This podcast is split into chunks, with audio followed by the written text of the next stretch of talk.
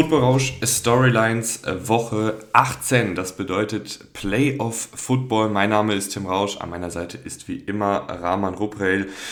Ja, Rahman, es ist durch. Die reguläre Saison ist vorbei und jetzt geht es Richtung Playoffs. Äh, wir haben natürlich äh, auch wieder zwei Storylines für euch. Ähm, zwei längere, beziehungsweise eine längere und eine mittellange. Schauen wir mal, wie viel wir darüber reden. Wir haben einmal äh, das Lions-Packers-Spiel aus der Nacht, über das wir reden. Beides Teams, die ja jetzt nicht in den Playoffs sind, aber ich denke, da gibt es trotzdem einige wichtige Takeaways aus der Partie. Und Rahman hat sich hingesetzt und ein großes Playoff Power Ranking gemacht. Das heißt, alle Teams, die es in die Playoffs geschafft haben, hat Rahman ähm, ja, sortiert nach Stärke, wie, wo er glaubt, wo die einzelnen Teams einzuordnen sind. Ähm, wir haben jetzt ja in den letzten Wochen schon relativ viel gemacht, was so Ende der Saison Content angeht. Also wir hatten die Headcoach-Kandidaten, ähm, das bedeutet Koordinatoren oder ehemalige äh, Coaches, die vielleicht für kommende Saison als Headcoaches in der NFL in Frage kommt, könnt ihr euch gerne reinziehen. Wir haben letzte Woche schon ein bisschen darüber gesprochen, ähm, welche Trainer heute entlassen werden könnten, Schrägstrich sollten.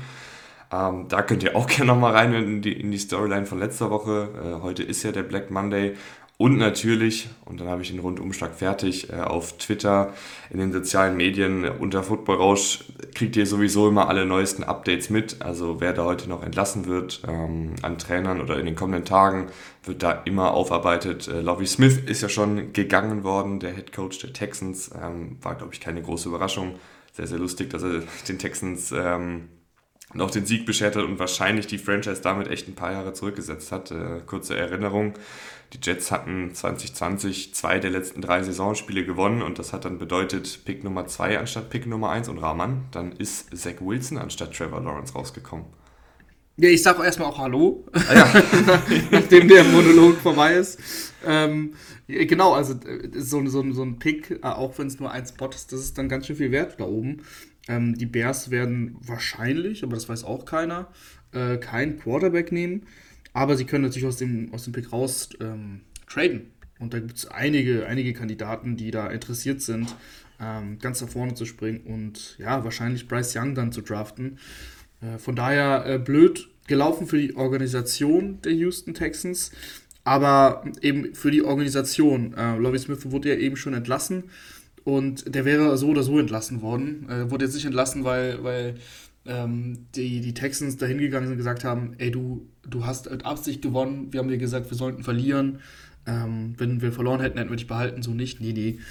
Das, der wäre so oder so gegangen. Ähm, und Lovie Smith ähm, ist, ist ein Head Coach, der, der daran interessiert ist zu gewinnen und dem egal sein kann, was die Houston Texans, äh, wo sie picken, siehe jetzt, ne, er ist ja weg. Natürlich kann es ihm egal sein. Und, und das Team genauso. Da gibt es äh, Free Agents nächstes Jahr. Da gibt es äh, junge Spieler, die ähm, sich beweisen wollten, nochmal zeigen wollten, was sie konnten. Und das haben sie auch getan. Gab es wirklich äh, einige Plays in dem Spiel, das die Texans gemacht haben. Von daher ähm, immer diese Frage, wie blöd sind die Texans so, ne? Wie blöd so. Das ist halt sehr undifferenziert und ehrlich gesagt auch super kurz gedacht. Ähm, wenn man sich, da, also es ist okay, sich diese Frage zu stellen, aber wenn man so ein bisschen drüber nachdenkt, es ist nicht so, dass das wie ein Madden-Spiel ist, wo ich meine Organisation habe und ich bin der Einzige, der das Geschehen kontrolliert. Ähm, da hängen 53 Spieler dran, da hängen 20 Coaches dran.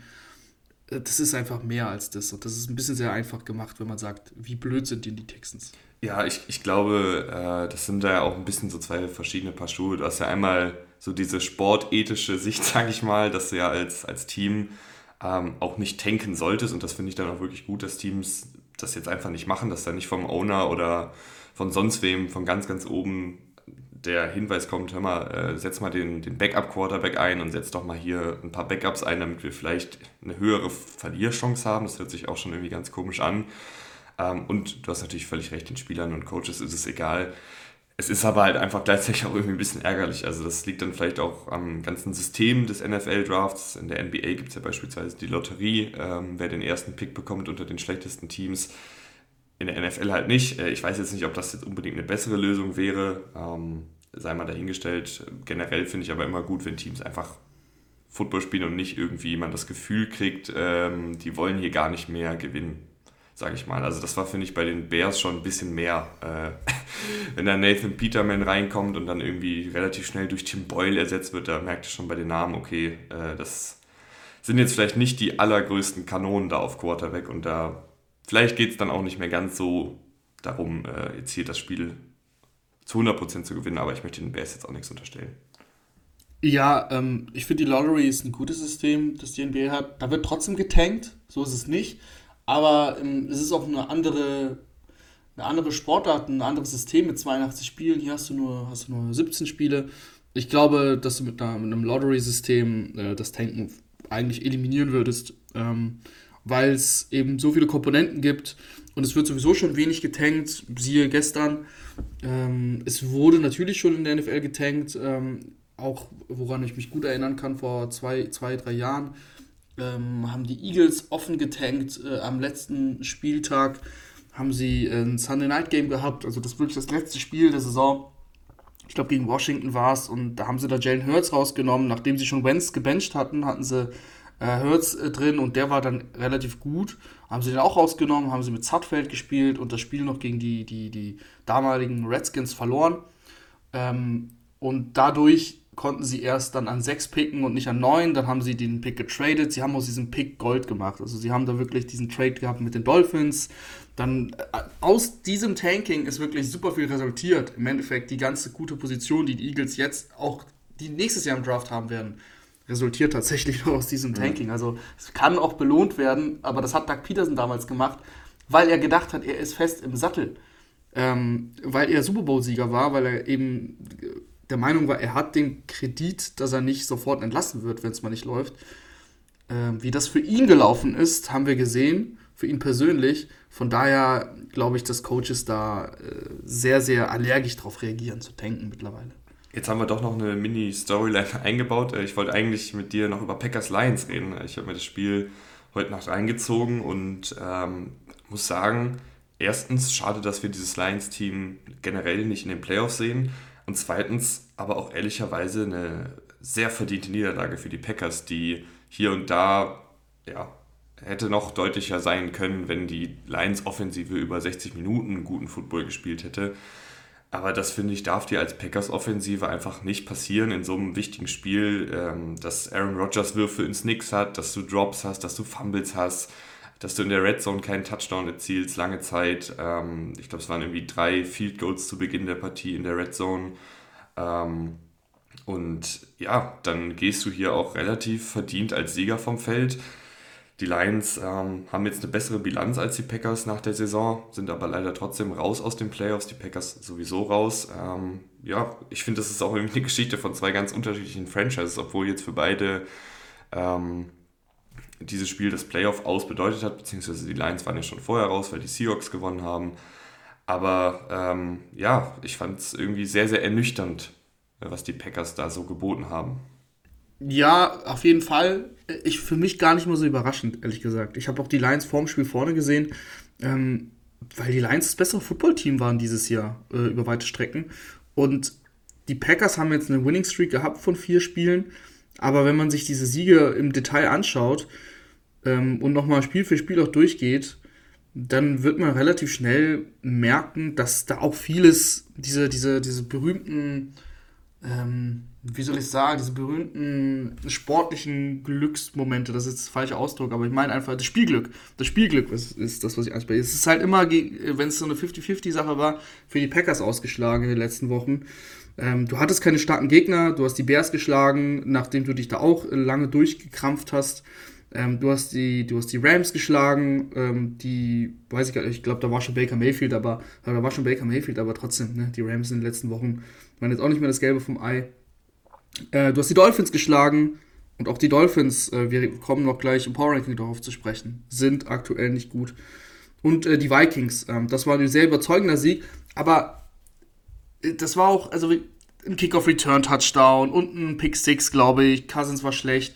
Also die Offense ähm, um Rogers, die war eigentlich die ganzen letzten, die war die ganze Saison nicht gut und die war auch die letzten Wochen, wo sie ähm, siegreich waren, sehr effizient. Da lief alles perfekt.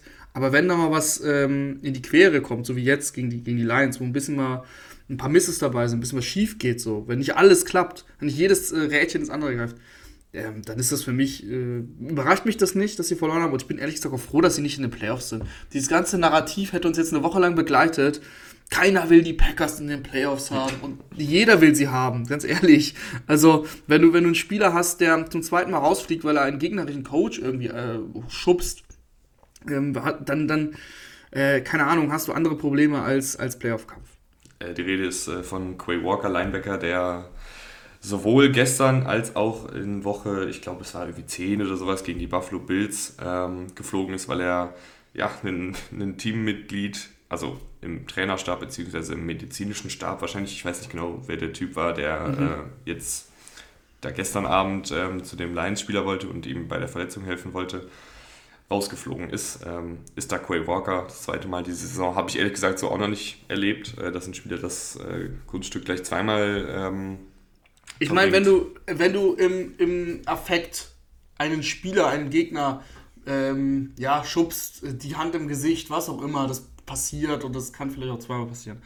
Aber einen Coach oder einen Assistant, also da musst du ja irgendwie ein Problem haben. Weil warum, der hat dir, der hat dir erstens nichts getan. Da bin ich mir ziemlich sicher zu 90 Prozent, dass der dich nicht provoziert hat. Der will zu dem Spieler, zu seinem eigenen Spieler, ihm helfen, was auch immer er auf dem Platz für eine Verletzung hatte, und also das ist einfach dumm.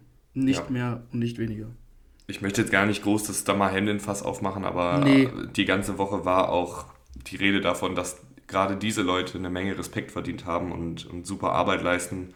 Und dann ein paar Tage später so einen Bock zu schlagen, äh, ist schon wirklich Wahnsinn. Aber ich möchte mich auch gar nicht an, an länger an Walker aufhalten. Ähm, mein, mein entscheidender Punkt für die Packers eigentlich ist, dass die Offense trotz der Siege in den letzten Wochen nicht gut war. Sie war effizient, sie hat das Nötigste getan, ähm, aber mehr auch nicht. Und, und das ist für mich, für mich hat es da, also zu Recht nicht für die Playoffs gerecht. Die Defense hat das sogar ganz gut gemacht über weite Strecken der letzten Wochen. Ähm, aber wie gesagt, die Offense nicht und, und das ist ja immer so das Thema, so du willst sie nicht sehen, weil sie Aaron Rodgers haben. Aaron Rodgers hatte mit das schlechteste Jahr seiner Karriere, also ehrlich müssen wir sein. Ähm, er, hat, er hatte selten so viele Interceptions und klar, Interceptions ist immer so, so ein Stat, Manchmal ist es auch ein bisschen Pech, aber das war dieses Jahr jetzt nicht der Fall bei Rogers. Das waren schon auch viele eigene Fehler. Ähm, von, von daher reicht es dann auch nicht am Ende. Lions defensiv äh, finde ich äh, wieder mal, äh, ist ja nichts Neues diese Saison, einige Rookies mit sehr, sehr guten Plays, was zukunftstechnisch auf jeden Fall nicht falsch ist, äh, dass ein Kirby Joseph eine Interception abfängt, dass ein Aiden Hutchinson zwei Sacks sammelt, dass ein James Houston hier und da mal eine Pressure beisteuert. Ähm, sehr, sehr schön zu sehen. Offensiv, Rahman, ich weiß nicht, wir wollen ja auch gleich zur Richtung Playoffs mal gucken, aber ganz kurz noch, ähm, Jared Goff-Thematik, finde ich, hat jetzt in dem Spiel auch nochmal gezeigt, kann ein guter Quarterback sein, kann auch innerhalb der Struktur des Plays ein guter Quarterback sein, das macht er schon die ganze Saison über. Ähm, auch in diesem Scheme ein guter Quarterback. Gleichzeitig hat er natürlich auch sehr, sehr gute um Umstände mit äh, einer sehr guten Offensive Line, mit vielen Playmakern auf Running Back und Wide Receiver. Und er hat natürlich Offensivkoordinator Ben Johnson, der mal wieder ähm, auch in der Partie einige wirklich sehr, sehr schöne Playcalls drin hatte. Ich frage mich so ein bisschen, ähm, wie das wird, sollte Ben Johnson weg sein, weil ich glaube, dann fällt auch echt einiges an schematischem Floor weg, den die Lions aktuell haben. Jared Goff hat sich aber trotzdem so ein bisschen, ähm, ja, ein weiteres Jahr erspielt. Vor allen Dingen, weil die Lions ja auch jetzt nicht ähm, im Draft super hoch picken und ähm, wer weiß, wer jetzt in der Free Agency auf dem Quarterback-Markt ist, ob man da jetzt so riesig Ressourcen investieren will, ähm, wenn man mit Jared Goff jetzt ganz gut gefahren ist. Ja, ich finde, Jared Goff hat zementiert, was wir schon eigentlich seit Jahren wissen, beziehungsweise glauben zu wissen ähm, dass er halt und bei, bei guten Umständen wirklich ein sehr solider Quarterback sein kann. Und der hat jetzt wirklich seit Wochen richtig gut gespielt. Ähm, wenn, es, wenn es läuft, wenn, wenn er die Waffen hat, äh, und, das, und die hat er in Detroit, er hat eine gute Offensive Line, dann funktioniert Jared Goff und er ist auch dieses, ähm, ja, dieses Mantra losgeworden, von wegen, er ist in der, im, im Kalten, kann er nichts. Äh, er hat gestern in, in Green Bay solide gespielt, hat vor allem fehlerfreien Football gespielt über weite Strecken.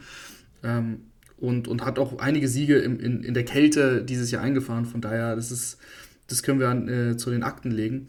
Und ansonsten in, in dieser Liga, in der gerade in, in, in, späteren Wochen Quarterbacks in der NFL spielen. Ähm, da sind so viele dabei, die nicht starten sollten und Jared Goff zählt da dann nicht dazu. Also Jared Goff ist meiner Meinung nach ein super Quarterback als, als Bridge Quarterback, so wie die, wo die Lions gerade sind. Wir haben gerade nicht die perfekte Lösung. Wir wollen, also so, zum Beispiel so ein Derek Carr oder sowas. Das, der macht das nicht besser als ein Jared Goff, bin ich der Meinung. Also vor allem die Ressourcen, die du dann in denen investieren musst, hm, sehe ich ehrlich gesagt nicht. Äh, Jared Goff ist jetzt auch nicht gerade billig durch diesen Rams-Vertrag von damals. Aber ich sehe da einfach keinen signifikanten Unterschied. Und aktuell, also in den letzten Wochen, hat auch ein Jared Goff tausendmal besser gespielt als ein Derek Carr. Ähm, von daher, so, das ist für mich so, das ist halt ein durchschnittlicher Quarterback. Ähm, er, er sieht schlecht aus, wenn, wenn er keine guten Umstände hat. Und er sieht gut aus, wenn er gute Umstände hat, aber so im Vakuum ist es halt ein durchschnittlicher Quarterback in der NFL. Ich glaube, da gehe ich mit. Ähm, und ich glaube, wir gehen dann jetzt auch rüber ins Playoff Picture, genauer gesagt ähm, in dein Power Ranking, Rahman. Äh, du hast alle 14 Teams gerankt, angefangen, ich nehme es schon mal vorweg, äh, mit deinem Team. Ja, die Ravens, ähm, da bin ich auch direkt straight up. Ich glaube nicht, dass Lamar Jackson in den Playoffs spielen wird. Ich glaube nicht, dass Lamar Jackson fit ist. Was heißt, ich glaube nicht, dass er fit ist. Er ist nicht fit, äh, sonst hätte er ja schon gespielt oder hätte trainiert. Er hat ja noch nicht mal trainiert. Ähm, du hörst keine positiven Zeichen aus, aus, aus, aus Baltimore, was das angeht. Du hörst eigentlich sehr wenig und das spricht, finde ich, nicht dafür, dass er zurückkommt. Und ich sehe nicht die Baseline, jetzt die Ravens ähm, irgendwie auf Platz 7 oder so zu tun, weil ich einfach annehme, dass Lamar zurück ist, nachdem er wie viele Wochen raus war? Fünf oder sechs? Ähm, von daher gehe ich davon aus, dass Lamar nicht spielt. Und dann ist das für mich auch kein Playoff-Team. Ne? sie sind halt reingekommen, weil sie gut gestartet sind. Ähm, dann hat sich Lamar verletzt. Dann hast du noch irgendwie mit ganz, ganz viel Bauchschmerzen gegen die Broncos gewonnen. Ähm, 10 zu 9, das war ein wichtiger Sieg äh, auf dem Weg ähm, in die Playoffs. Und dann hast du jetzt, ähm, müsste ich mir jetzt, müsste ich mir jetzt schnell aufmachen, ich habe das Spiel nicht mehr im Kopf, aber noch, noch einen Sieg eingefahren, der dann die Playoffs gesichert hat. Äh, aber dieses Team ist einfach nicht gut. Ähm, offensiv ist es teilweise ein Offenbarungseid. Ähm, defensiv ist es tatsächlich sogar gut. Äh, defensiv halten sie wirklich mit. Gerade seitdem Rockman Smith da ist, sieht das äh, verdammt gut aus. Ähm, der hat sich echt gut eingefunden. Aber die Offense ist so dermaßen mh, ja, nicht funktionsfähig, dass ich da, dass ich da einfach ähm, wenig Chancen für die Ravens sehe.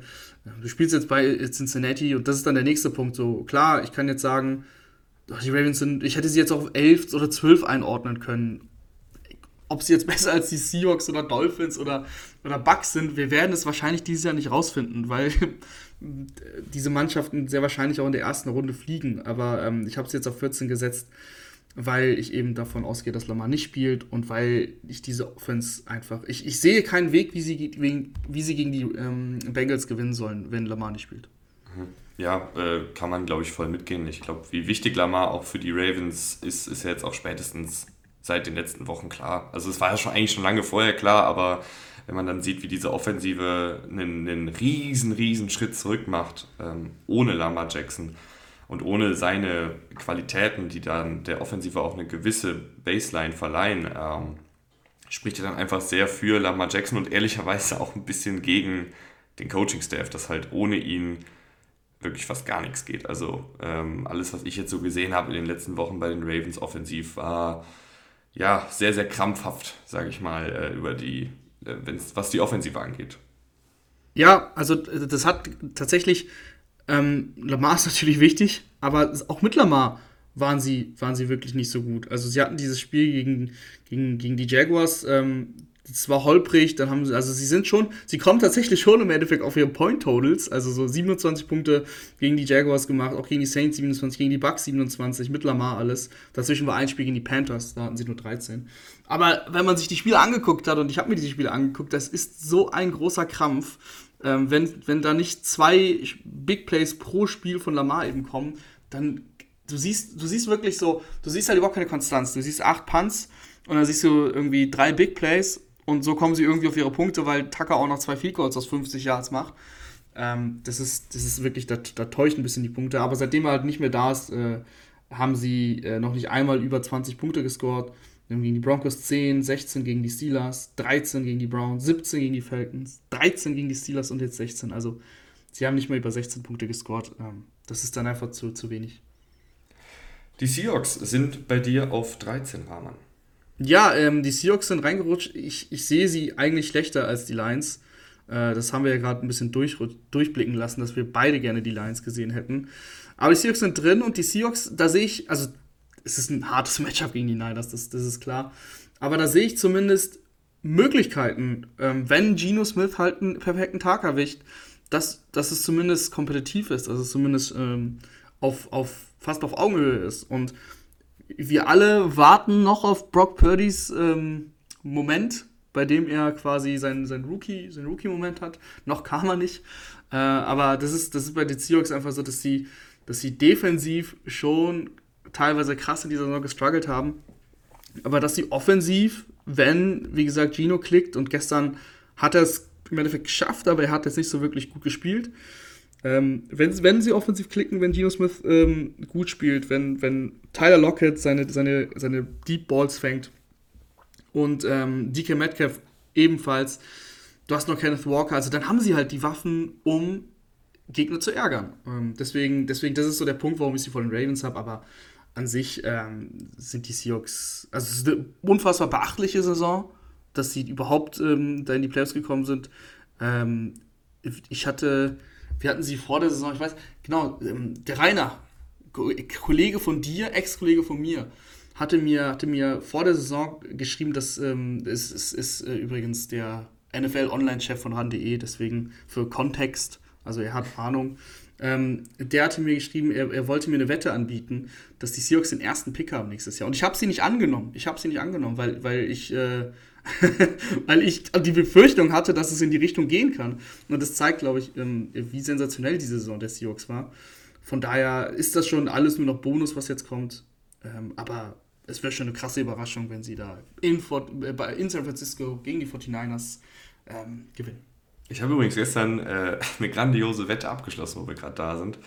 Ich habe äh, auf Twitter gesehen, J.K. Dobbins äh, wahrscheinlich nicht am Start. Und dann bin ich ganz schnell auf Tipico gegangen, habe meine restlichen 9,50 Euro, die noch auf dem Konto sind, äh, darauf gewettet, dass J.K. Dobbins kein Touchdown erzielt und dachte, dass ich da jetzt richtig äh, mit 500 IQ mir, den, äh, mir da irgendwie so einen Gewinn von 3, 4 Euro gesichert habe. Das ist mein, mein Wettleben übrigens. Ähm, und dann schicke ich das Rahman auch noch ganz stolz hier, guck mal, ne, Rahman, zack, zack, mal kurz 4 Euro äh, mitgenommen und Rahman schreibt mir, Junge, bist eigentlich komplett bescheuert, du kriegst das Geld auf jeden Fall nicht und äh, am Ende des Spiels wird das einfach storniert und äh, du kriegst deine 9,50 Euro wieder. Und so war es dann auch, leider. Also es gibt keine, keine schöne Pointe von der Story. ja, äh, doch, die, die schöne Pointe ist, ich fand es wirklich extrem lustig, als ich es auf der Couch gelesen habe. Ähm, äh, ja, also die Wettanbieter äh, outsmarten, das, äh, das klappt genauso wenig, wie das man in Vegas, ähm, Vegas outsmartet. Ja, aber äh, können, die, können, die, Dolphins äh, trotz Platz 12 ihre Gegner outsmarten? Ja, könnten sie. Ähm, was ist mit Tour? So viele Fragezeichen bei den Dolphins. Äh, wir haben ja schon in diesem Jahr von den Dolphins eigentlich alles gesehen. Also äh, die Dolphins können die besten Gegner in dieser Liga schlagen, wenn alles klickt. Ähm, und das ist nicht nur wie bei den Seahawks, sondern das ist, ähm, da ist noch mehr, noch mehr ein Baseline. Ähm, das, das Scheme ist wirklich richtig gut. Und die Spieler sind auch besser. Also angefangen, wenn wir, wenn wir über Tour in Topform reden ähm, oder wenn wir Jalen Waddle und Tyreek Hill mit DK Metcalf vergleichen zum Beispiel und, und Lockett, das sind die besseren Waffen. Aber wie gesagt, so viele Fragezeichen. Was ist mit Tour? Äh, wir wissen es tatsächlich überhaupt nicht. Ich glaube, dass ähm, Teddy Bridgewater stand gestern die ganze Zeit an der Seitenlinie, auch im Trikot. Äh, war, er war, war er der Backup? Wahrscheinlich, oder?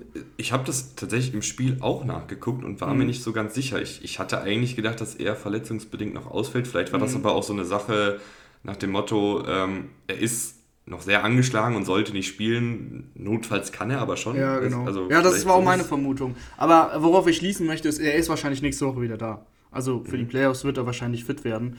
Also sie haben zumindest Teddy Bridgewater sehr wahrscheinlich. Und das ist auch gut so. Skyler Thompson macht das für einen siebten Pick echt solide. Aber wir sind jetzt in den Playoffs angekommen und ähm, da reicht äh, der Auftritt von gestern auf jeden Fall nicht für die Dolphins. Ähm, aber wie gesagt, also du hast äh, in der Defense auch ein paar Puzzlestücke, die mir gut gefallen. Äh, Javon Holland, äh, Christian Wilkins, da hast du wirklich Playmaker dabei. Savian Howard ist ein Playmaker. Also das ist schon alles möglich. Du hast ein brutales Matchup gegen die Bills ähm, in, in Buffalo. Sie haben da ja schon gespielt, sie sahen da auch gut aus. Also sie haben gezeigt, dass sie da gewinnen können. Sie haben knapp verloren, hatten aber noch einen 8 Punkte Vorsprung, glaube ich, im letzten Viertel. Äh, von daher, das ist alles möglich. Ähm, aber so wie die Dolphins halt in, in letzter Zeit gespielt haben, kann ich sie nicht höher als 12 ranken. Mhm. Ähm, die Defensive der Dolphins ist ja generell diese Saison nicht so großartig. Ich glaube, da würden alle Dolphins-Fans mitgehen, äh, dass da auf jeden Fall auch ja, leider die Erwartungen nicht ganz so getroffen werden, weil ich glaube, wir hatten ja vor der Saison schon von den Dolphins gedacht, dass das kann auf jeden Fall eine Top-10-Defense sein. Die haben mhm. sehr viele gute Puzzlestücke, wie du schon gesagt hast aber ein paar von denen, einen Xavier Howard beispielsweise, auch mit einem Down hier dieses Jahr. Aber du hast natürlich auch auf Pass Rush einen Jalen Phillips, der eine Wahnsinnssaison spielt individuell. Du hast einen Bradley Chubb geholt per Trade, der bisher noch nicht so wirklich seinen Stempel aufdrücken konnte, aber vielleicht dann jetzt in den Playoffs, jetzt wo es wichtig wird, ähm, sind das natürlich alles trotzdem individuell und im Vakuum, äh, wie du immer so schön sagst, sehr gute Spieler. Und vielleicht, wenn dann jetzt in den Playoffs der Hebel umgelegt wird, dann können sie auch die Bills ärgern, können vielleicht auch den einen oder anderen Turnover produzieren ähm, oder provozieren. Ähm, da werden wir, glaube ich, gleich noch ein bisschen drüber reden bei Josh Allen. Und vielleicht so dann irgendwie auch das Spiel gewinnen und dann so eine Art äh, Verwaltungsmodus mit Teddy Bridgewater, der zumindest ein paar Punkte auflegt und so das Spiel dann auch eng hält. Es sind natürlich jetzt alles ein bisschen sehr, äh, sehr viele Gedankenspielereien, aber die Dolphins finde ich jetzt auf dem Papier erstmal nicht schlecht. Es hängt natürlich echt ein bisschen davon ab, wer da jetzt auf Quarterback startet und wieso die, die Verletztenliste generell aussieht. Ähm, kann ich verstehen, dass du deshalb da auch noch ein bisschen weiter hinten angesiedelt hast. An 11 habe ich die Tampa Bay Buccaneers. Ähm, ja, irgendwie, wenn die Bucks an 11 sind, dann, das ist einfach irgendwie, das hatte, das Gefühl hatte ich schon in der Saison einmal.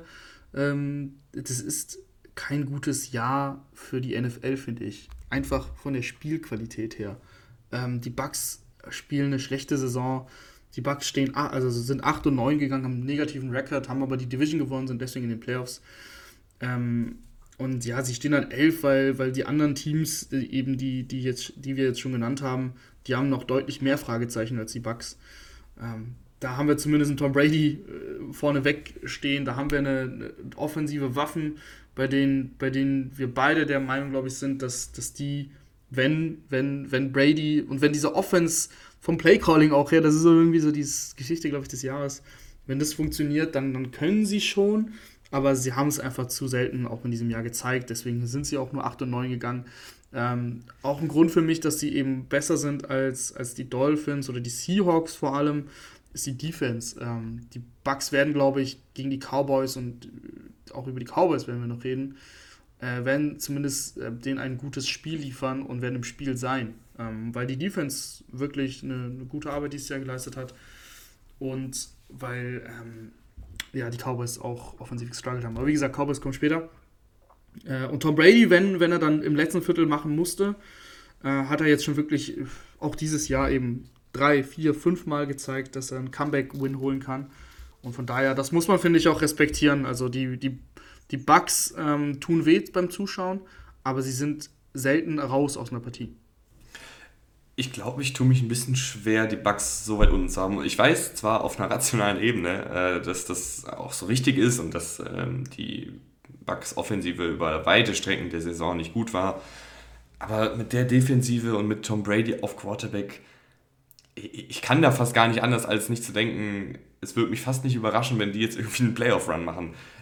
Das, das ein Run gleich, also mehr, mehr, als, mehr als ja, ein es basiert, Ja, es basiert auf nichts, aber es wäre halt so typisch. Ja, und gut, man, man, kennt es eigentlich nicht anders. Und ja. ich finde auch, dass die Offensive die letzten Wochen zumindest ein bisschen mehr in, in Groove reingekommen ist. War natürlich alles noch nicht perfekt, aber es ist ein bisschen heißer gelaufen. Ähm, die Bucks Defensive ist sowieso sehr gut ähm, und da ist halt einfach sehr viel Talent.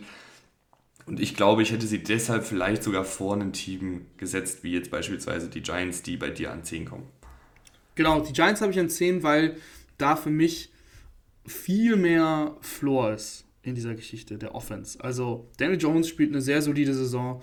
Ähm, Brian Dable, erstes Jahr als Head Coach, unfassbar, unfassbar gut. Ähm, hat, hat eigentlich das, was man erwartet hat, aus Buffalo rübergeholt. Viel, viel, viel, viel schlechtere Waffen.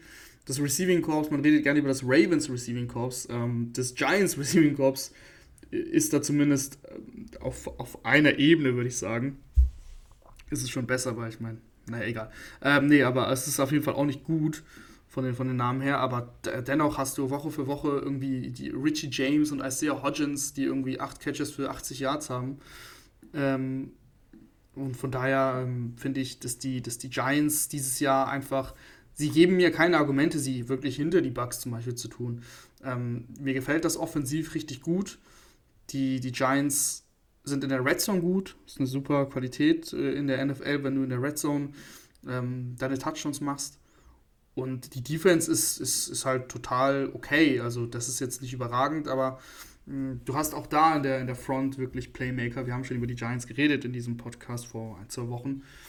Deswegen, ich, ich glaube, die Giants können, können nach Minnesota fahren und können da gewinnen. Mhm. Ähm, Gerade die Defensive Line, das hatte ich vor einem Monat ungefähr getwittert, da war es auch noch nicht ganz klar, ob sie in die Playoffs kommen könnte so ein X-Faktor werden. Also Dexter Lawrence und Leonard Williams durch die Mitte, äh, Ojulari und Thibodeau, die beiden Youngster über Außen. Es ist schon gefährlich, vor allen Dingen jetzt, wo die alle fit sind, wo die auch nochmal eine Woche Pause gehabt haben ähm, und auch erst seit ein paar Wochen zusammenspielen, wirklich mal so als Quartett, ist schon wirklich ein sehr, sehr guter Pass-Rush und gerade in den Playoffs ist so ein, so ein sehr guter Pass-Rush, habe ich immer das Gefühl, sehr, sehr geil. Also das ist einfach, es kann einen sehr weit tragen äh, mit, einer, mit einer starken Defensive Line, die den Lauf stoppen kann, die den Quarterback ärgern kann, die Spiele sehr ungemütlich machen kann. Ähm, irgendwie habe ich manchmal das Gefühl, dass in, in den Playoffs eine Defensive Line nochmal noch mal wichtiger wird, eine gute. Ich weiß nicht warum. Hab, kann ich auch wieder nicht messen, aber es ist ein Bauchgefühl. Ja, also ich finde ohnehin die Defensive Line, die Front, äh, das ist für mich der wichtigste Part einer Defense weil du ja im Laufspiel und im Passspiel deine Finger drin hast. Äh, als, als Cornerback kannst du natürlich ein Shutdown-Corner sein, aber wenn Derrick Henry auf der anderen Seite steht und alles überläuft, hast du halt wenig dagegen zu halten. Ähm, und das ist ja bei der D-Line nicht so. Von daher ist das schon meiner Meinung nach eben der wichtigste Part. Und wenn du da gut aufgestellt bist, kann, kann gar nicht verkehrt sein.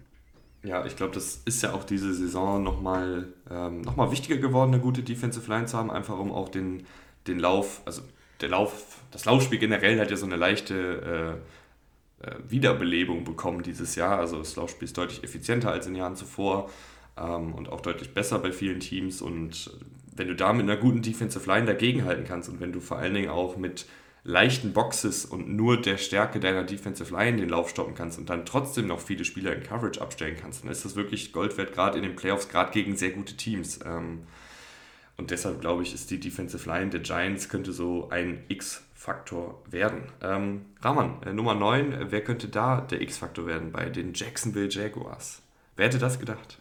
Ja, äh, man muss ohnehin sagen, jetzt hier bei diesem Power Ranking, also man unterteilt das ja gerne so in Gruppierungen, in Tiers, so, ähm, weil das dann teilweise unmöglich wird, äh, jetzt die Jaguars und die Giants äh, großartig zu, also voneinander zu unterscheiden. Wer ist jetzt die 9, wer ist jetzt die 10? Das ist für mich jetzt so eine, eine Kategorie auf jeden Fall.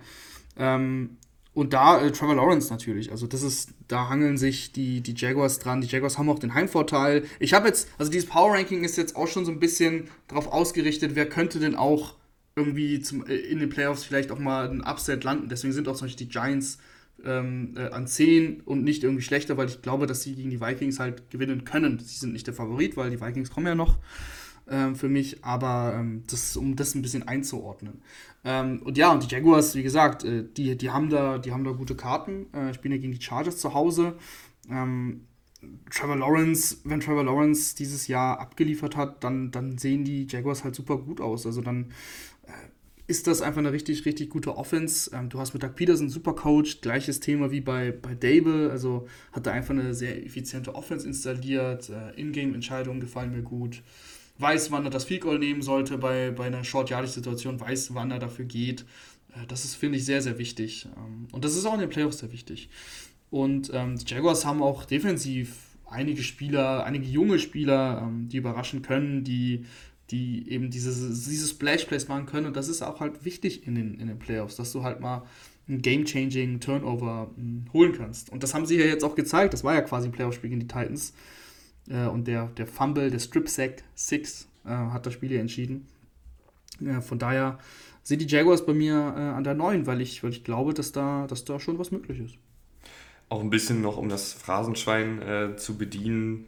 Doug Peterson hat es auch schon mal gemacht. Also ich glaube, das ist auch gerade vielleicht in diesem Jahr, wo einige neue Teams in, in die Playoffs gerutscht sind, wo vieles irgendwie sehr wild ist, wo wenig Teams wirklich über die ganze Saison Konstanz gezeigt haben, durchaus wichtig oder kann durchaus ein großer Vorteil sein, äh, dass du einen Headcoach hast, der auch schon mal einen Super Bowl gewonnen hat. Das ist auch noch nicht, nicht so mega lange her, ähm, der sich dann wahrscheinlich in, auch in den Playoffs nicht scheuen wird, ähm, seinem Gefühl zu vertrauen, was dann eben die Entscheidung angeht, bei Fourth Down beispielsweise ähm, oder Clock Management.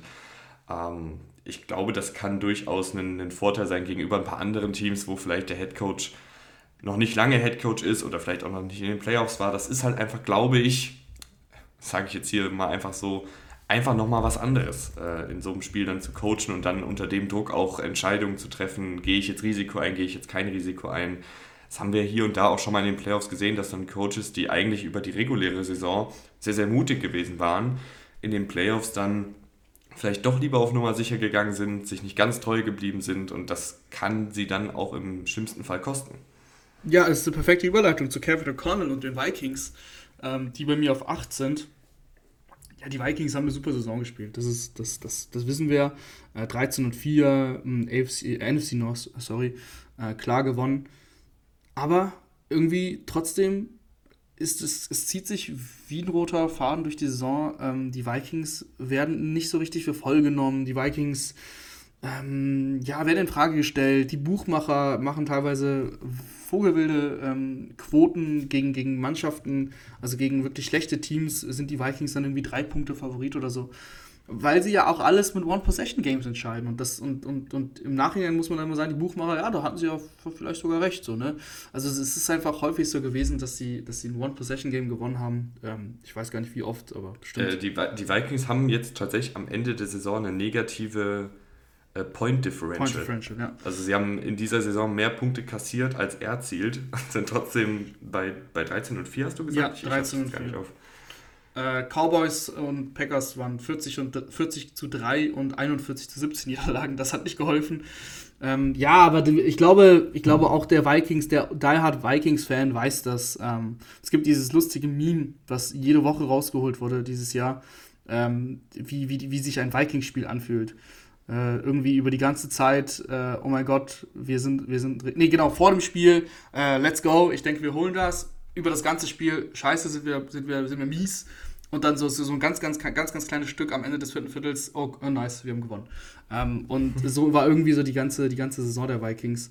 Äh, von daher fällt es mir auch schwer, sie, sie, deutlich höher zu positionieren. Da waren ein paar, da waren ein paar Statement-Niederlagen auch dabei. ähm, das ist, klingt blöd, aber ich, ich weiß nicht, ich, ich tue mich da einfach schwer in den Playoffs jetzt. Ich sehe sie nicht so viel besser als die Giants und deswegen wäre es jetzt auch komisch, wenn ich die Giants an 10 habe und die, und die Vikings sagen an 5 oder so.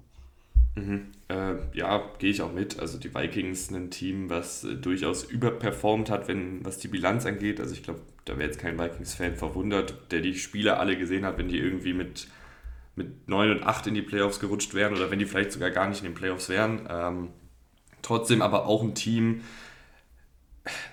Die Spieler sind zumindest sehr erfahren. Ich versuche gerade irgendwie so ein bisschen äh, ein paar positive Punkte zu ziehen. Ähm, Justin du Jefferson. Beiden, ja, du hast auf beiden Seiten des Balles erfahrene Spieler, du hast auf beiden Seiten des Balles auch Playmaker mit einem Justin Jefferson, mit einem Delvin Cook. Äh, KJ Osborne spielt auch ganz gut. Kirk Cousins spielt über die Saison hinweg auch ganz guten Football. So ist ja nicht. Äh, und auch in der Defensive hast du ein paar alte Veteranen äh, oder eigentlich eine ganze Menge an alten Veteranen, die auch ihre Höhen und Tiefen diese Saison hatten, gar keine Frage. Äh, aber vielleicht dann jetzt auch hier in den Playoffs äh, für die letzten paar Spiele nochmal alles rausholen, ähm, nochmal auf die Zähne beißen und dann irgendwie ja, einfach sehr guten Football spielen. Also ich, ich denke da an so einen Harrison Smith, äh, an einen Eric Kendricks, an einen Patrick Peterson, an The Darius Smith. Äh, da da würde es mich nicht wundern, wenn wenn die vielleicht dann in dem Spiel, äh, in der Wildcard-Round jetzt die, die Playmaker werden, dann vielleicht auch die entscheidenden Plays machen.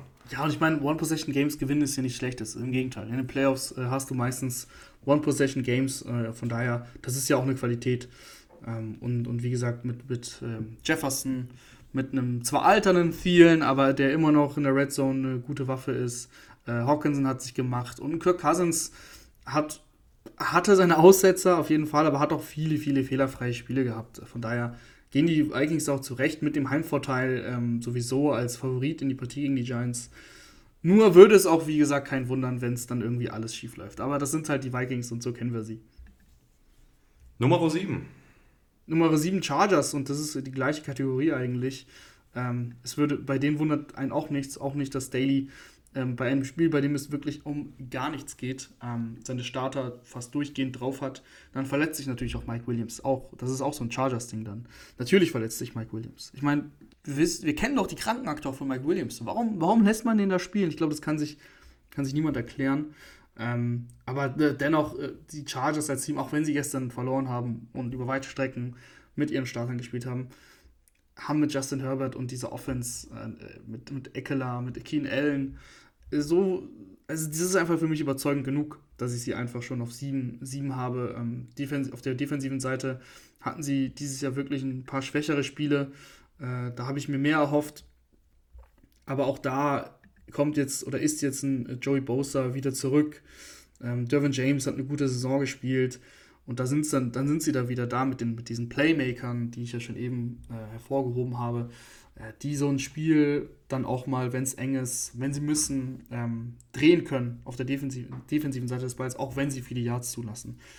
Äh, von daher eine, eine, eine Defense, die, die splashen kann und eine Offense mit Justin Herbert, äh, das ist dann für mich Platz 7.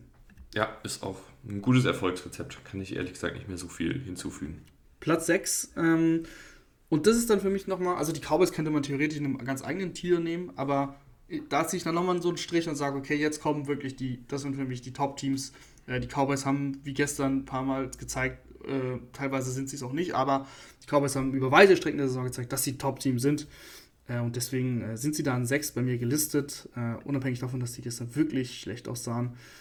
Äh, das, Dallas hat einfach eine stocksolide Saison gespielt. Also hat, hatte, hat mit Micah Parsons ähm, ein, ein, ein, ein, Spieler, der, der ähm, Defensive Player of the Year werden kann. Ähm, ist jetzt ist, ist für mich jetzt nicht der Frontrunner, aber ist halt das Kaliber, um, um klarzustellen, ähm, was, was er der defensiven Seite des Balles gibt. Ein, ein Trevor Dix ähm, hat auch nicht die beste Saison gespielt, er hat jetzt auch schon ewig, glaube ich, keine Interception gefangen, aber wir wissen ja, dass er es kann, so, ne? wir wissen ja, dass es möglich ist. Ähm, das, hat er, das hat er gezeigt ähm, und von, da, von daher äh, kriegen sie den Kredit da und offensiv, ähm, wenn, dieses, wenn, diese, wenn das Konstrukt mit Dak Prescott läuft, und das war sehr inkonstant dieses Jahr, aber wenn es läuft, äh, dann haben sie halt auch schon die Eagles geschlagen äh, per Comeback-Sieg. Von daher äh, bin, ich da, bin ich da eigentlich optimistisch, dass, dass, dass Dallas mit, äh, mit dem Running Back Duo, mit Pollard und mit Elliott, mit CD Lamb, T.Y. Hilton, der, der auch mal einen Ball fangen kann, äh, auch bei Dritter und 30, also dass, dass da schon, dass da einfach die Qualität, die Firepower, die ist ja schon da. Und deswegen kann ich sie nicht wegen einer Niederlage gestern äh, irgendwie aus, also irgendwie auf 9 oder so sortieren. Mhm. Ich, ich hoffe einfach, äh, dass die Cowboys jetzt in der Postseason mal wirklich Konstanz zeigen. Du hast jetzt gerade auch schon die Konstanz angesprochen, die durchaus hier und da mal nicht gegeben war diese Saison. Sowohl finde ich in der Defensive als auch in der Offensive. Und wir erinnern uns, glaube ich, auch noch an letztes Jahr. Da sind die Cowboys auch mit ganz guten ähm, Erwartungen in die Playoffs gegangen, nur um dann äh, ja, sang- und klanglos so ein bisschen gegen die 49ers auszuscheiden. Und dann gab es ja auch noch dieses ähm, Fiasko, was das Playcalling angeht, kurz vor Schluss. Ich möchte das jetzt gar nicht da jetzt irgendwelche alten Wunden aufreißen bei Cowboys-Fans, aber ich hoffe einfach, dass im Coaching-Staff, im, im Spielermaterial äh, einfach jetzt Konstanz in den Playoffs da ist und äh, die Cowboys dann auch ihr Talent da mal wirklich komplett zeigen in den Playoffs, so wie sie es phasenweise wirklich auch in der Saison jetzt gezeigt haben. Also, dass das ein verdammt gutes Footballteam ist, gespickt mit äh, Starspielern. Das ist, glaube ich, jedem klar. Jetzt gilt es halt auch dann, diese PS-Phrasenschwein auf die Straße zu bringen. Ja, und das ist äh, bei den Cowboys dann auf jeden Fall ein größeres Fragezeichen, ob sie es schaffen, als bei den Bills. Also ich sag mal so, es würde mich nicht wundern, wenn sie irgendwie mit, mit 14 Punkten gewinnen. Es würde mich aber auch nicht wundern, wenn sie sang- und klanglos ausscheiden. Das, da bin ich gerade so bei den Cowboys, muss ich ehrlicherweise sagen. Ja, es kann in viele Richtungen gehen, gerade gegen die Bucks, die ja ähnlich sind. Also die ja auch ähm, total explodieren können plötzlich, wie du gesagt hast, du, du magst sie nicht so gern so weit unten haben, weil das Potenzial ist ja da. Ähm, und die aber auch einfach einen ganz, ganz großen Stinker hinlegen können, wie bei Weitstrecken der Regular Season und mit 40 zu 11 verlieren. Also das geht bei beiden Teams irgendwie in beide Richtungen. Deswegen, das ist das Monday Night Game, das wird das letzte Spiel sein, ähm, hat das, glaube ich, die größte Brisanz äh, von den Playoff-Partien. Gerade weil es auch die Cowboys sind, weil es auch Tom Brady ist. Ähm, aber ich wollte gerade schon zu den, zu den Bills überleiten. Ähm, das ist nicht gelungen, aber trotzdem mache ich jetzt weiter mit den Bills, äh, auf Platz 5. Irgendwie auch überraschend für mich selber, dass ich sie nur auf 5 habe. Aber ähm, ich, die, die, Buffalo Bills haben mich in den letzten Wochen einfach nicht mehr so krass überzeugt. Also äh, defensiv haben sie da wirklich mh, hm, häufiger mal Lücken gehabt. Die, die Passverteidigung äh, war, nicht, war nicht mehr so gut. Ähm, haben auch Verletzungen, klar. Äh, aber äh, jetzt ist äh, Trey Davis weiter zurück und er hatte gestern ja auch eine richtig, richtig gute Interception, wenn ich mich äh, richtig erinnere. Hm, also das passt. Sie haben jetzt 1, 2, 3, 4, 5, 6, die letzten sechs Spiele, letzten sieben Spiele äh, gewonnen. Das Bengals-Spiel natürlich ausgeklammert. Ähm, sieben Spiele gewonnen. Also das spricht dir eigentlich dafür, dass man jemanden im Power-Ranking weiter oben hat. Aber die anderen Teams, die gleich noch kommen, äh, die schätze ich halt einfach durch die Bank weg besser ein. Ähm, Josh Allen sah dieses Jahr am Anfang sehr gut aus, dann hat er auch wirklich gestruggelt und jetzt so am Ende, jetzt zum Ende hin, war es dann gut, aber es war nicht sehr gut. Es war nicht das, was wir von Josh Allen schon gesehen haben. Und deswegen, ähm, ja, weil ich die anderen Teams auch eher besser, einfach besser einschätze, sind sie halt auf 5. Ja, äh, Josh Allen äh, ist, glaube ich, auch nochmal so eine Diskussion für sich. Die Highlight-Plays und die, die großen Momente, die er durchaus auch in fast jedem Spiel hat, wo man sich einfach nur an den Kopf fasst und sich denkt, Junge, wie zur Hölle hat er das jetzt noch hinbekommen? Ähm, die sind ja gegeben. Und die sind auch der Grund, warum so ein paar Fehler pro Spiel von ihm so ein bisschen kaschiert werden, weil er halt auch die Qualitäten hat. Wirft eine Interception, gut, dann im nächsten Drive halt mit zwei Plays mal kurz das Feld runter marschiert. Ne? Also das ist ja, ja, für Josh Allen kein, kein Thema. Aber in den Playoffs wird das halt noch härter bestraft. Also da, wenn du da diesen teilweise wilden Josh Allen Football spielst und ähm, den hatte er, finde ich, teilweise in den letzten Jahren schon mal ein bisschen runtergeschraubt also da war nicht mehr ganz so viel wild und ganz so viel verrückte Interceptions und ähm, Plays, wo man sich so ein bisschen einen Kopf fasst, negativ gesehen. Und das, finde ich, hat sich die letzten Wochen aber schon so ein bisschen zurückgeschlichen. Und ähm, das ist in den Playoffs einfach ein Spiel mit dem Feuer. Äh, es kann aber auch sein, dass die Bills die, den Super Bowl gewinnen. Also mit dem natürlich, Quarterback. Also das ist ja gar keine Frage. Also das haben wir letztes Jahr auch äh, gesehen, dass die Rams heiß gelaufen sind. Und äh, Stafford hatte wirklich einige Patzer in der Regular Season, aber in den Playoffs war er fehlerfrei, sie sind heiß gelaufen, haben sie halt das ganze Ding gewonnen. Das, sind, das, ist, das ist die NFL, das passiert. Das ist, das ja. ist ja El Elimination Games, das ist ja keine Seven-Game-Series auch, die da gespielt wird. Ich finde es aber trotzdem äh, irgendwie sehr, sehr lustig, dass äh, Josh Allen hinter Brock Purdy steht im Power Ranking. Indirekt natürlich nur. Ja, weißt du warum? Weil zehn Siege in Folge sind halt besser als sieben Siege in Folge. ja, es ist, es ist der Wahnsinn, aber die, die 49ers sind seit zehn Spielen ungeschlagen ähm, und sie haben vor allem als zehn Spiele gewonnen und das sechsmal mit Brock Purdy. Also, das ist dann halt einfach auch sehr, sehr gut. Ähm, und das auch wirklich sehr überzeugend. Das Ding ist, jeder redet zu Recht über die Defense der 49ers. Die ist sehr gut. Die hatte jetzt einen Aussetzer gegen die Raiders keiner weiß, was da passiert ist, aber äh, kehren wir mal so ganz, ganz leise unter den Teppich.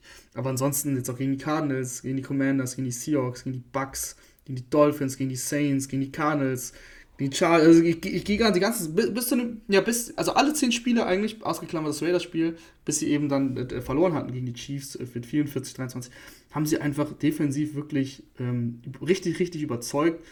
Und äh, die, die Defense war ein Hauptgrund, warum sie diese Spiele gewonnen haben. Und das sage ich und ich weiß, dass die 49ers auch bei, diesen, bei dieser 10-Game-Winning-Streak nur 1, 2, zweimal keine 30 Punkte gescored haben. Und wenn du jetzt diese beiden Rezepte hast, wir scoren 8 von 10, 30 Punkte und sind in der Defense ähm, über, von 9 von 10 Spielen überragend, ja, das ist dann halt sehr gut. Äh, und das ist dann auch mit Brock Purdy sehr gut. Und das ist, weil Kyle Shanahan das einfach mittlerweile müssen wir nicht mehr viel drüber reden. Wir haben es schon hunderttausend Mal gesagt.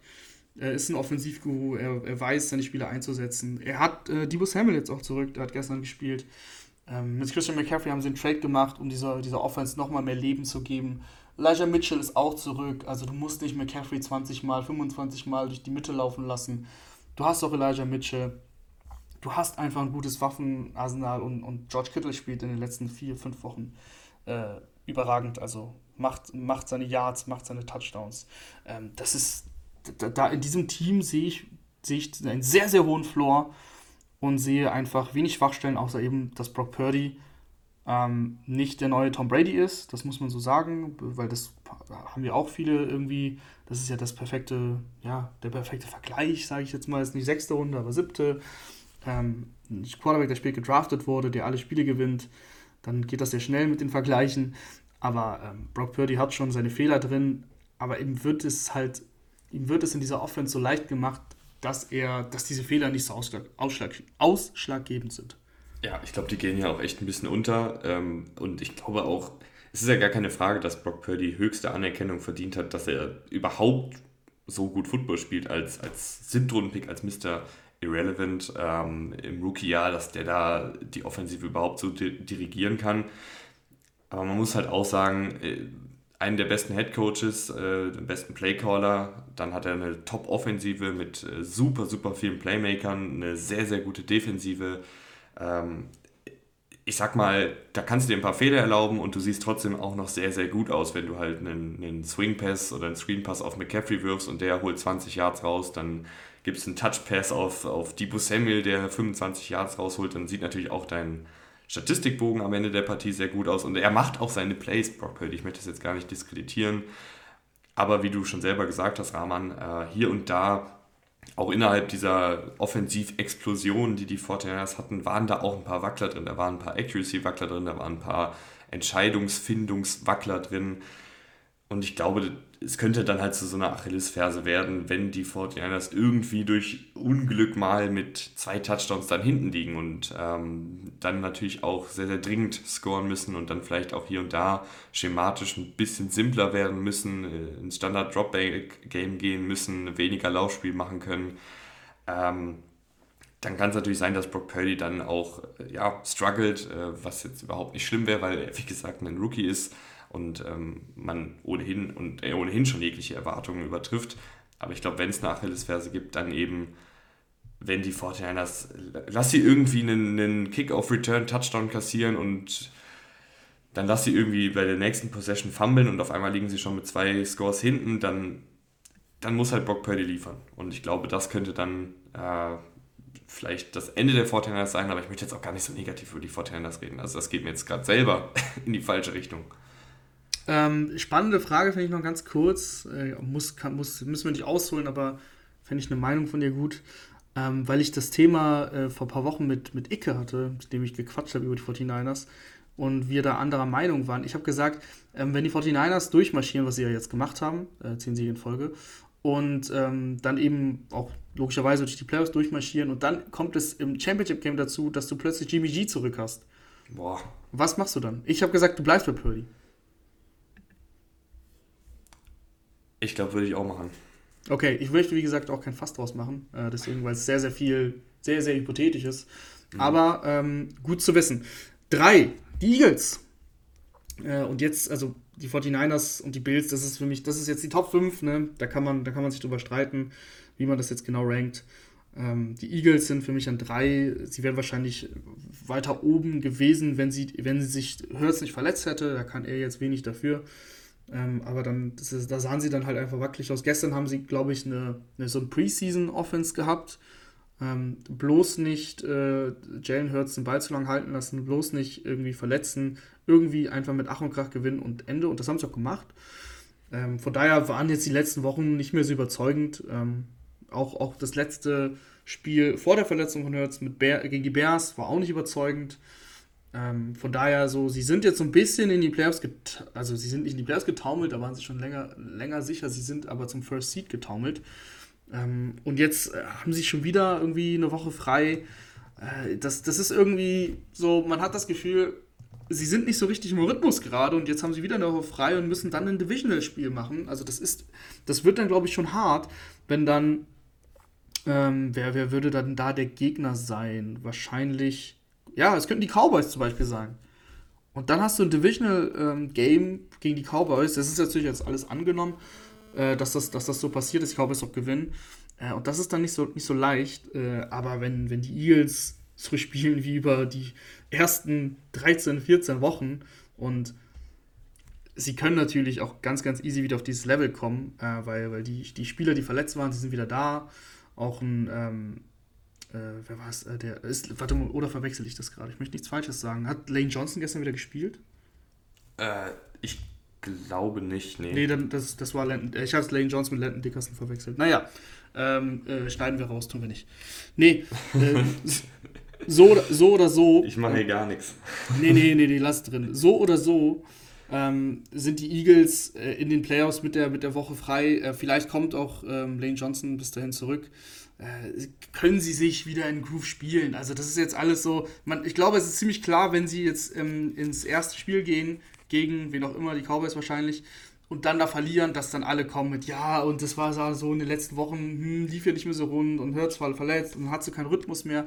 Das ich glaube, die Storyline ist schon vorprogrammiert, aber ganz ehrlich, ähm, wenn du da rausgehst und, und du hast dich jetzt, du bereitest dich jetzt zwei Wochen darauf vor und die Eagles haben über 14 Wochen gezeigt, dass sie ein verdammt gutes Footballteam sind, dass sie Talent auf beiden Seiten des Balles haben, dass Jane Hurts der MVP-Saison gespielt hat, ähm, dass, dass äh, AJ Brown äh, die richtige Entscheidung war, ihn zu holen. Devonta Smith äh, fliegt unterm Radar, hat eine unfassbar gute Saison gespielt. Ähm, dann bist du, dann hast du einfach ein unfassbar gutes Team und einen Kader und einen guten Coach in Nick Sirianni.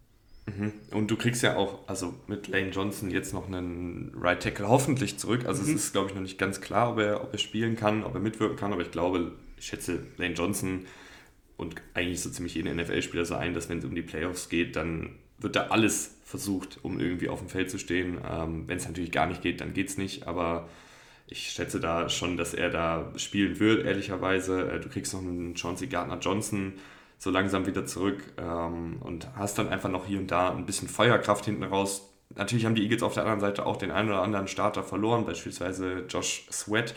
Das tut weh, aber da sind sie zum Glück in der Defensive Line auch sehr, sehr tief und sehr, sehr gut besetzt. Äh, ich glaube, die Eagles äh, können auf jeden Fall logischerweise Krach machen, wenn sie an Platz 3 stehen. Ähm, und ich, ich glaube auch, dass da äh, ja, jetzt die eine Woche auch nochmal gut tut, ähm, um auch nochmal die Jalen Hurts und Lane Johnson und Chauncey Gardner Johnson und Co.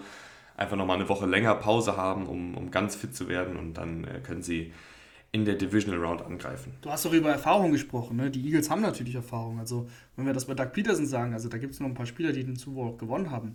Brandon mhm. Graham vorneweg, ähm, Fletcher Cox, die ja immer noch in der Defense äh, rumtouren. Also, das ist auch wichtig und ähm, das mit, gepaart mit dem Heimvorteil, den man ja natürlich äh, anrechnen muss, auch in so einem Power Ranking, den sie haben. Ähm, das, das gibt dir schon, gibt dir schon viele, viele Möglichkeiten. Und wie gesagt, ein äh, bisschen, bisschen war es auch unverschuldet, eben diese Verletzungen, ähm, sonst wären sie auch über den Bengals, die ich jetzt an zwei habe. Mhm. Ähm, ja, sag, ja, du ruhig, sag, sag, sag, du ruhig was zu den Bengals. Ja, wir hatten ja vor ein paar Wochen schon mal eine Storyline über die Bengals, dass sie verdammt guten Football spielen, aber irgendwie so ein bisschen, zumindest gefühlt, in den Medien unterm Radar fliegen. Ich glaube, das ist auf jeden Fall spätestens jetzt seit den letzten zwei, drei Spielen nicht mehr der Fall. Ähm, einfach, ja, sehr, sehr komplettes Team, sehr, sehr rundes Team. Die Offensive klickt seit Monaten eigentlich auf Höchsttouren, ähm, nachdem es da zu Anfang der Saison ein paar Coaching-Probleme gab, aber auch Burrow noch nicht ganz so reingekommen ist ist das jetzt äh, lange, lange Schnee von gestern. Und die Defensive, gerade mit Lou Anarumo, der auch ein Headcoach-Kandidat ist, die kann auch immer wieder Probleme bereiten für Offensiven. Ähm, haben wir letztes Jahr gesehen, haben wir diese Saison auch schon ab und an gesehen, dass sie da sehr, sehr gut äh, darauf eingestellt sind, auf die jeweiligen Offensiven.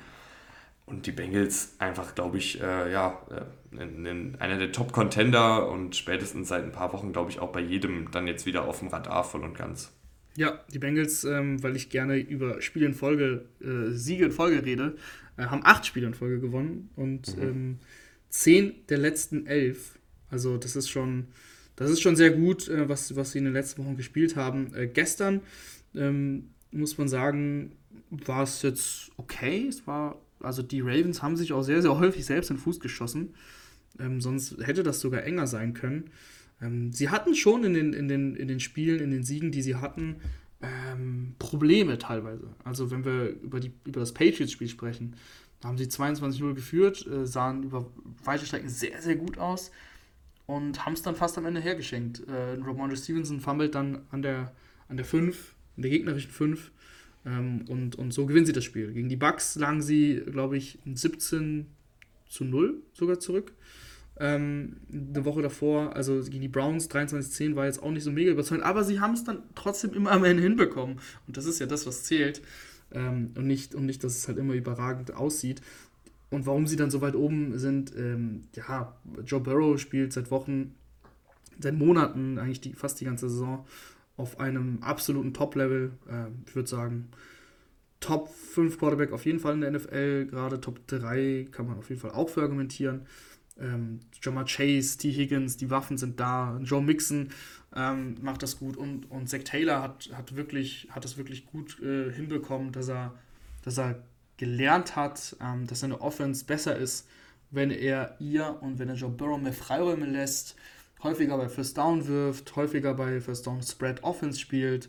Und aus einer Spread Offense kannst du auch laufen. Also das ist, aber du, was er halt äh, zuvor und vor, vor, allem am Anfang der letzten Saison noch nicht so hinbekommen hat, war, dass er dann sehr, sehr häufig mit drei Titans gespielt hat und sich irgendwie sich selbst seine Waffen beraubt hat, indem er dann entweder T. Higgins oder Jamal Chase runtergenommen hat und äh, bei First Down fast immer ähm, Inside Zone oder, oder ein Outside Zone gelaufen ist. Das hat er jetzt wirklich sehr gut hinbekommen. Ähm, und auch die Defense ist solide. Sie ist jetzt keine Defense, die, äh, ja, die, die das Spiel alleine gewinnt, würde ich sagen. Aber die Defense äh, ist, ist auf jeden Fall gut genug, um, um auch da die berühmten Splash Plays zu machen. Ob es Jesse Bates ist, ob es Trey Hendricks, Hendrickson ist. Ähm, aber auch die Linebacker mit Logan Wilson, ähm, die, die haben sich gut entwickelt. Die haben sich richtig gut entwickelt. Ich glaube, die Nummer 1 überrascht niemanden bei dir.